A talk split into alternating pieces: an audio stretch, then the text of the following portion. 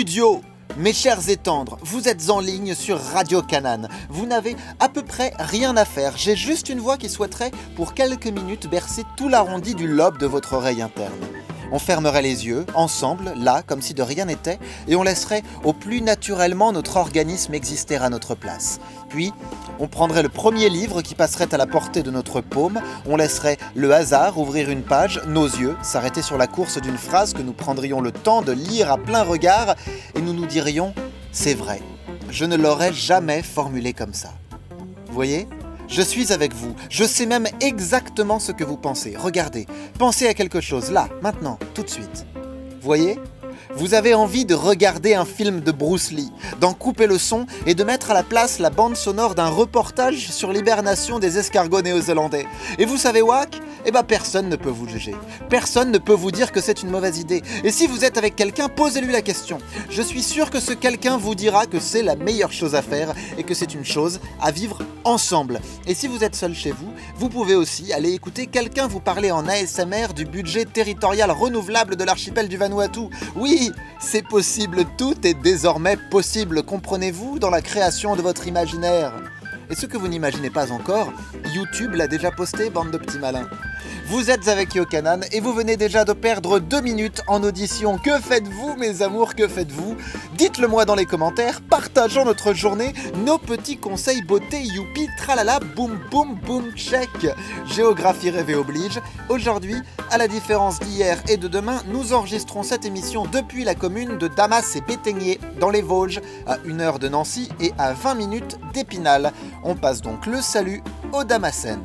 Voilà, Maintenant que tout est défini, que le paysage est dessiné, laissons la place à l'entretien avec Charlotte Gauthier.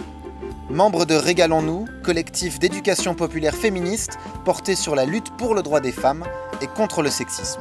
Tout de suite, l'entretien. Pour lancer un peu le truc, parlons de Régalons-nous déjà. Qu'est-ce que c'est que Régalons-nous? Régalons-nous, ça a été créé il y a deux ans, un peu plus de deux ans, en février 2017, en lien avec deux de mes anciennes collègues de travail qui s'appellent euh, Antinéa et Carole. Euh, on s'est rencontrés en 2012 euh, au sein d'une autre association. À l'époque, on, vivait à Paris et donc on s'est retrouvés euh, collègues en fait dans une asso qui travaillait autour des questions liées aux droits des femmes et à la lutte contre les discriminations. Et puis ça a été un peu un, joli coup de foudre amical et professionnel comme il y en a peu. Donc on, a travaillé ensemble pendant trois ans et ça, ça a été vraiment vraiment une super expérience. Et puis, euh, à partir de 2015, on a commencé à quitter nos postes euh, tour à tour. Donc, Antinette était la première à partir. Ensuite, ça a été moi et puis Carole dernièrement. Et euh, en, en, se quittant, on a eu un peu euh, évoqué le souhait mutuel en fait de créer notre propre collectif pour vraiment dédier notre temps de travail à la lutte contre le sexisme parce que c'était ce qui vraiment ce qui nous animait euh, aussi bien dans notre sphère professionnelle que dans notre sphère militante. Et en fait, euh, on a fait un, un petit pacte en se disant qu'un jour ou l'autre, quand on serait prête euh, toutes les trois à le faire, et ben, et ben, on se lancerait et que notre notre idée c'était vraiment d'aller un peu euh, interroger la question des stéréotypes sexistes et de euh, leurs conséquences en réalité sur euh, les inégalités, sur les violences, sur le harcèlement. Ouais. Et donc d'essayer de comprendre un petit peu comment le système sexiste dans lequel on vit, la société patriarcale dans laquelle on vit s'était construite, comment ça pouvait générer autant de souffrance en fait envers des groupes opprimés? Enfin là on parle des femmes, mais c'est aussi euh, bah, les minorités de genre, hein, les personnes qui correspondent pas aux normes de genre établies. Ouais, ouais, sont particulièrement touchées quoi. On, on, a continué à se former avant de créer le collectif vraiment sur euh, sur la question des rapports de domination parce que dans toutes nos expériences professionnelles voire même amical, euh, certainement ça t'est déjà arrivé aussi de te rendre compte que tu as des, des rapports de nomination qui s'opèrent en fait entre deux personnes, entre des groupes, euh, à différents endroits et pour différents motifs d'ailleurs. Oui. Et du coup, nous, on a eu envie d'interroger ce truc-là et du coup, on s'est formé à ce qu'on appelle les pédagogies critiques en fait, avec des, des scopes, des coopératives, donc vraiment des pédagogies qui, qui favorisent un peu euh, la réflexion autrement, ce sont des pédagogies qui visent à vraiment émanciper euh, plutôt les individus. Et nous, du coup, en fait, la question de lutter contre le sexisme, elle s'est euh, vraiment croisée avec euh, avoir une approche d'éducation populaire au sein de notre projet en fait. Ouais. Et donc euh, Régalons-nous, ça s'est créé en fait en 2017 en se disant, nous on a envie de dédier vraiment notre temps de travail à, euh, à cette lutte-là très particulière, qui est la lutte contre le sexisme, avec une approche intersectionnelle, puisqu'on reconnaît euh, pleinement euh, le croisement des différentes oppressions, hein, qu'elles soient racistes, validistes, agistes, etc., avec la question sexiste. Mm. et en prenant vraiment comme méthodologie d'action l'éducation populaire. Quoi. Ouais. Donc Ouais. ça, ça fait deux ans et demi à peu près, et puis, euh, et puis c'est un, joli voyage, on va dire. On propose des formats qui sont assez divers. On va avoir des ateliers euh, de 2 à 3 heures, des interventions scolaires, Mm. euh, des formations auprès de d'adultes, bénévoles, salariés, euh, équipes, euh, Mm. et puis des, des animations de rue.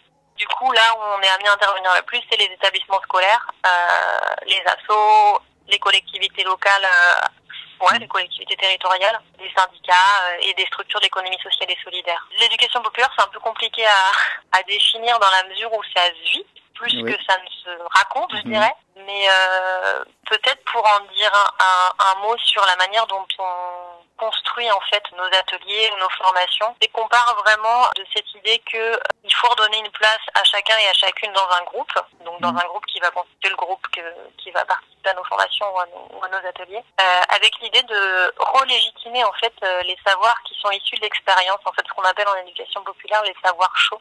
Ouais. Donc vraiment, c'est c'est c'est euh, c'est vraiment estimer que euh, considérer que chacun chacune parce qu'on a une, un vécu, on a du savoir en réalité. Et le mettre au même rang que les savoirs un peu, euh, enfin les savoirs académiques qui sont quand même beaucoup plus euh, légitimes hein, dans notre société quand même. Ouais. Et vraiment cette idée, on part de la parole des personnes, euh, du groupe, de, de leur réalité à eux, à elles, pour construire en fait une réflexion collective à partir de là. Du coup, assurer bah, la mise en place d'actions, de pratiques au quotidien qui peuvent permettre euh, quelques petites transformations à, à notre échelle. quoi. On- on offre des espaces de discussion aux personnes pour se raconter en fait, raconter les vécus personnels, professionnels euh, des, des personnes du groupe. Mm. Euh, et puis ce récit-là, en fait, il, il permet par un temps de mise en commun de se rendre compte que souvent les vécus individuels, euh, ben, en fait, ils sont, ils sont très collectifs. Il y a très peu de cas isolés, en fait, en ce qui concerne la lutte contre le sexisme, malheureusement. Et du coup, euh, voilà, premier, premier point, on se rend compte que c'est un truc qui est vachement structurel, cette histoire-là. Un deuxième temps, ça va être d'aller titiller un peu les représentations. J'en parlais tout à l'heure, de clichés qu'on a intégrés depuis, euh, depuis toujours, en fait. Mm. Et du coup, c'est d'aller un peu, un peu titiller ça, de partager des, ar- des arguments et de, de continuer à cheminer individuellement sur ce chemin, on va dire, de, de déconstruction, véritablement. Et, euh, et ensuite, ça, ça nous permet, à partir de là, avec tout ce qui se sera dit, d'aller vers euh, une troisième phase qui est la phase de l'agir, en fait, dans notre quotidien, dans nos réalités qui sont à nous, euh, dans notre sphère pro. euh, Mm. comment, par l'intelligence collective, par le travail de groupe, on fait en sorte de, de lutter à notre propre échelle, quoi. À notre petite échelle, mais qui est pour autant très significative. Tu m'avais parlé d'un jeu d'ailleurs que vous aviez créé. Voilà, vous avez créé ce jeu qui est un outil un peu d'ouverture de discussion. Mhm. Ouais, en fait, c'est un jeu de cartes qui s'appelle Elle était une fois Ouais. et qui est basé sous le, la forme d'un timeline, donc euh, la ligne chronologique. hein, donc dans le déroulé, c'est vraiment extrêmement simple. Là, c'est un jeu de cartes sur les questions liées aux luttes féministes, aux droits des femmes. Ouais. Et donc, euh, on a une carte de référence, mais en général, on propose 1944, qui est la date à à laquelle les femmes ont obtenu le droit de vote. Ouais. Et l'idée, c'est que soit par équipe, soit individuellement, les gens euh, puissent choisir des cartes où on, le- on les leur distribue en fonction de l'animation qu'on veut donner Ouais. et qu'ils et elles soient amenés à les poser en fait sur la frise chronologique en fonction de s'ils pensent que l'événement marquant qui est indiqué sur la carte euh, s'est passé avant ou après euh, la carte de référence Ouais. C'est vraiment un prétexte à la discussion dans la mesure en fait où euh, bon, on les bonnes ou les mauvaises réponses on s'en fiche c'est vraiment pas du tout l'intérêt. L'intérêt c'est qu'on puisse d'une part se rendre compte que bah, en matière de droits des femmes euh, les avancées elles ont été extrêmement tardives. Mm.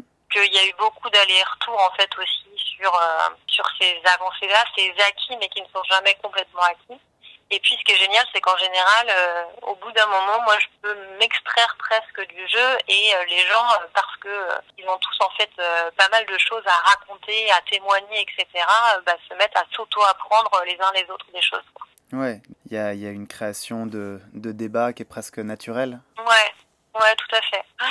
Euh, moi, je dirais qu'en fait, euh, le, le challenge, je pense que c'est alors amener la question du sexisme euh, et l'interroger en fait, c'est c'est fondamental, mais c'est aussi ne pas braquer pour pouvoir vraiment que les choses puissent se dire tout en les déconstruisant et en les décortiquant. Mais c'est aussi amener la, la culture, l'éducation populaire en fait, qui me semble être euh, aux antipodes en tout cas de ce que moi j'ai pu vivre dans ma scolarité et dans plein d'autres endroits. Ouais. Euh, parce que là, l'idée, c'est que nous, on s'appelle même pas des formatrices, mais plutôt des facilitatrices, à savoir qu'on a envie de proposer des espaces de parole euh, aux personnes, en fait. Et du coup, le savoir, il n'est pas du tout descendant. c'est rarement nous qui, même si on, va théoriser à deux, trois moments certaines choses et les conceptualiser rapidement, mais vraiment l'idée c'est que ça vienne des gens et du coup le savoir il, part des personnes. Ouais, vous êtes trois au sein du collectif, toi tu es à Nantes, mais tu as une mhm. collègue qui est à Paris et une autre à Marseille, c'est ça, de souvenir C'est ça. Comment vous communiquez euh, comme ça entre vous euh, depuis euh, vos, vos, géographies distinctes? Déjà on fait des réunions d'équipe tous les, tous les lundis en fait. Ouais. Donc, donc, voilà, à distance, mais qui sont des vraies réunions d'équipe, chose que moi je n'ai jamais eu dans mes, dans mes anciennes expériences professionnelles, donc c'est déjà chouette. Et puis, on est sur une mutualisation de tout, en fait, que ce soit nos outils, nos moyens, nos réflexions politiques, euh, tout est absolument mis en chantier. Et tous les mois et demi, on a une semaine de travail collectif. Ouais. Donc c'est super intense pour le coup, mais on arrive à, à, anticiper en fait sur tout ce qui doit être vu et, et mis en débat. Euh, après, nos réalités, elles sont différentes parce que les territoires sont différents, mais euh, je dirais qu'on a presque autant de discussions et d'échanges en fait que des gens qui seraient euh, peut-être au même endroit parce que c'est tellement précieux quand on se voit ou quand on se parle que, du coup on, est à fond quoi. Et les, les actions de rue, ça se propose comment? Plusieurs manières. La, la principale qu'on a, c'est qu'on propose des porteuses de parole. Ouais.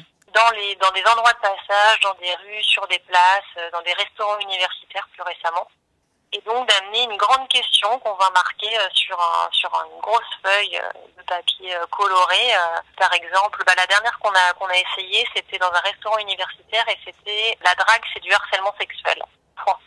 D'accord. Cette phrase-là, elle a vocation à faire réagir, à interpeller, là en l'occurrence les étudiants et étudiantes sur la question bah, autour du harcèlement de rue, autour des violences. Forcément, ce sont des, des phrases ou des questions formulées de façon soit à énerver, soit à faire réagir en tout cas et les gens peuvent venir apporter un vécu, une expérience, une opinion là-dessus, la noter en fait euh, à côté de la question, et puis comme ça, ça permet aux personnes qui passent par la suite euh, de réagir par rapport à ce que les autres personnes auront, en auront déjà dit. Donc finalement, on se retrouve avec un espace de, de parole en fait qui est, euh, qui est écrit et, et discuté sur, sur des espaces publics. Quoi c'est une des facettes des actions de rue. Une autre, ça peut être euh, bah, le jeu de cartes. Elle était une fois dont je parlais tout à l'heure. C'est en fait un jeu qui est euh, en petit format, mais qui est aussi en grand format, en mode exposition interactive, on va dire. Et du coup, on peut proposer des stands ou se mettre euh, juste à l'aide d'une ficelle de pince à linge pour créer notre frise chronologique et y apposer nos cartes en fait et faire en sorte de venir en interaction avec les personnes dans des espaces publics autour de cette question-là. Donc ça permet aussi d'amener la question de la lutte contre le sexisme, euh, du féminisme, des droits des femmes dans des endroits où euh, bah, on ne fait pas forcément euh, le lieu, où on nous attend pas forcément en tout cas. Ouais, ouais. J'étais passé rapidement sur, sur le site de Régalons-nous et je, je me mhm. souviens de, de la démasculinisation des noms de rue. Ouais. Qu'est-ce que ça raconte ça? Ah, ça raconte plein de choses, c'est un poème. on avait euh, mené euh, une action à Malakoff notamment autour de euh, la rue est à nous toutes et tous, donc avec un mhm. carnaval, un bal populaire et en amont un, tout un travail de, de sérigraphie et d'histoire autour de, des noms des rues. Et puis on s'était rendu compte avec avec les personnes avec qui on, on en discutait qu'en fait en France il n'y a que 2% des noms des rues qui portent un nom de femme. Ouais. Et on dit long en fait sur l'invisibilisation des femmes dans l'histoire d'ailleurs. Hein. C'est quand même très relié. Et du coup, travailler sur euh, sur les noms de rue, c'est aussi travailler ben, sur la mémoire collective, sur quelle place on donne euh, aux grandes femmes qui ont marqué l'histoire, et sur comment on les fait sortir de l'ombre. Quoi. Oui. Euh, je peux te poser une grosse question? Vas-y. Qu'est-ce que c'est le sexisme? Il n'y a, pas une définition qui est la bonne définition en fait du sexisme. Après, mm. nous, on le, on le, définit vraiment. Bah, D'ailleurs, on l'a marqué sur notre site et déjà le sexisme, c'est à l'encontre des femmes et des personnes qui ne répondent pas aux normes, euh, aux normes genrées, aux normes binaires, hein, aux mmh. personnes trans, euh, personnes qui ne se situent pas euh, ou ne se reconnaissent pas en tant que femme ou homme. Mmh. Et puis, du coup, c'est un peu tout cet ensemble d'idéologies, des attitudes, des discriminations en fait à l'encontre de ces personnes qui vont se matérialiser sous forme de harcèlement. On va trouver les inégalités salariales, on va trouver le sexisme ordinaire qui peut passer par des, blagues sexistes par exemple, euh, les violences à l'encontre des femmes. En fait, tout ça, ça crée ce qu'on appelle un, continuum de violence et euh, on estime que cet ensemble, il a euh, une même racine qui sont les stéréotypes sexistes, les stéréotypes de genre en fait. Et du coup, ces stéréotypes-là, et c'est aussi pour ça que nous, en éducation populaire, une, un de nos objectifs, c'est d'aller les gratter, d'aller les interroger, les déconstruire, parce qu'en fait, ils sont construits, ils sont, ils sont construits vraiment culturellement. Ce sont pas des choses qui sont innées, euh, comme on entend souvent ou quoi, hein, euh, et puis qui sont véhiculés partout, en fait, euh, que ce soit à l'école, souvent dans les familles. Hein. bien évidemment, il y, a des, il y a des familles qui élèvent leurs, leurs enfants de manière non genrée, mais Mm. Mais euh, pour autant, les enfants se retrouvent confrontés à d'autres sphères, notamment à l'école, où euh, ben c'est pas forcément le cas. Euh, mm. Les stéréotypes, ils sont aussi dans les films, dans la littérature, mm. et en fait, ils vont instaurer une, une hiérarchisation des sexes, en fait, et donc des rapports de domination. C'est vraiment ça, et ce qui est vraiment très important, je pense, à avoir en tête, c'est qu'il vient croiser d'autres types d'oppression. On en parlait tout à l'heure, mais la question de l'intersectionnalité, elle est, elle est fondamentale, à savoir que le sexisme, il va venir euh, parfois croiser euh, des questions liées aux des, une oppression comme le racisme ou comme le validisme, à savoir le fait d'être valide ou non, mm. ou euh, la question de l'orientation sexuelle. Enfin voilà, tout un tas de choses qui fait que il est à prendre en compte dans un ensemble d'oppressions qui est qui est aussi plus large, quoi. Ok. Et, et... qu'est-ce que c'est que le féminisme? Tu as 2 minutes 30. oui, à peu près. Déjà, finalement, le féminisme deviendrait les féminismes parce qu'en réalité, euh, mm. il y a plusieurs féministes dans lesquels on, peut se situer. Mais globalement, c'est euh, un ensemble de mouvements, un ensemble d'idées politiques, d'idées économiques, d'idées sociales qui vont permettre en fait de définir euh, et de chercher à atteindre en fait l'égalité entre les femmes et les hommes. Et donc c'est vraiment l'idée en fait d'abolir dans, dans ces différents domaines ou dans ces sphères les inégalités entre les entre les femmes et les hommes, entre les personnes qui ne correspondent pas aux, aux normes de genre quoi.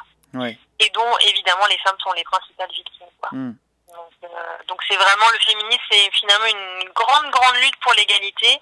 Et puis après, elle va se matérialiser de plusieurs manières. Hein. On va trouver euh, euh, du, un courant féministe qui s'appelle le courant matérialiste, le féminisme queer, le black feminism. Enfin, il y a, y a un bouquin super que je recommande là-dessus qui s'appelle Éducation populaire et féminisme. Ouais. Et qui a été écrit par un, un collectif en fait de femmes suite à une agression sexuelle dans une coopérative d'éducation populaire et qui non seulement revient sur cette histoire-là, mais aussi a tout un bagage en fait théorique sur, euh, sur ces concepts de féminisme qui sont vraiment passionnants. Là, maintenant qu'on se retrouve en confinement, est-ce qu'on a affaire au sexisme à des moments où on est censé moins se croiser? Bah, disons, Déjà, on peut... le sexisme n'est pas que le harcèlement de rue ou que dans mm. le rapport... Euh, voilà, dans, dans, un rapport qui se fait sur l'espace public, etc. Déjà, c'est peut-être une première chose. Mm. Peut-être juste qu'on peut, si on, on, on préfère en fait à en ce moment qui est confiné et qui ne l'est pas, c'est quand même assez intéressant parce que euh, bah, on se rend compte que euh, dans les, les personnes qui appartiennent à des, des corps euh, professionnels qui ne sont pas confinés, à savoir les personnes qui travaillent dans le social ou dans le dans le médical, mm. dans, le, dans, le, secteur sanitaire. par exemple, dans le secteur sanitaire, c'est 78% des personnes qui composent la fonction publique hospitalière qui sont des femmes en fait. Mm. C'est-à-dire qu'en temps de crise, ce sont les femmes qui majoritairement dans ce secteur-là en, première ligne et qui pourtant euh, euh, au quotidien sont euh, assez peu valorisées et, et souvent lésées, on va dire, financièrement.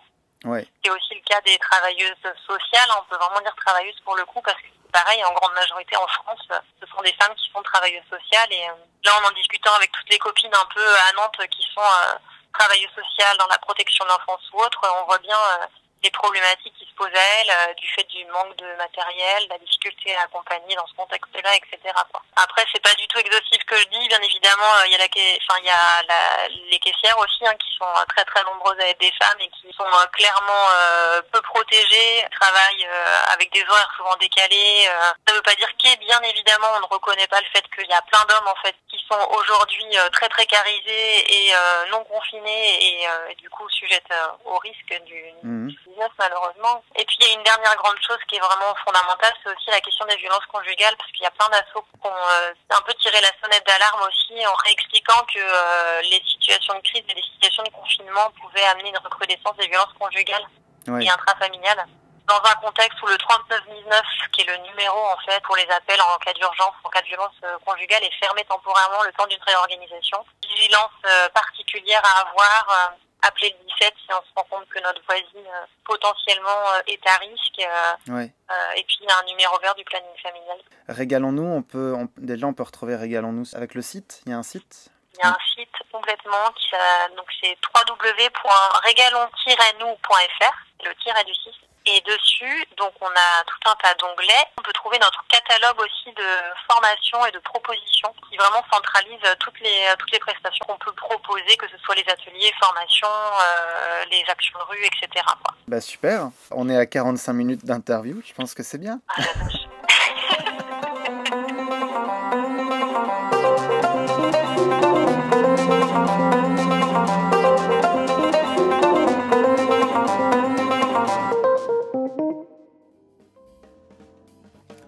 Voilà, merci à vous d'avoir suivi cette émission jusqu'au bout. Vous pouvez retrouver tous les liens sujets à l'entretien dans la description de cette émission et sur ces entremets de passage. Confinez bien, confinez chaud, n'oubliez pas que vous n'êtes pas seul à être plusieurs, à vous croire plusieurs lorsque vous êtes seul, que Bouddha vous plus soit, qu'Amidala vous affectionne, à nous les studios.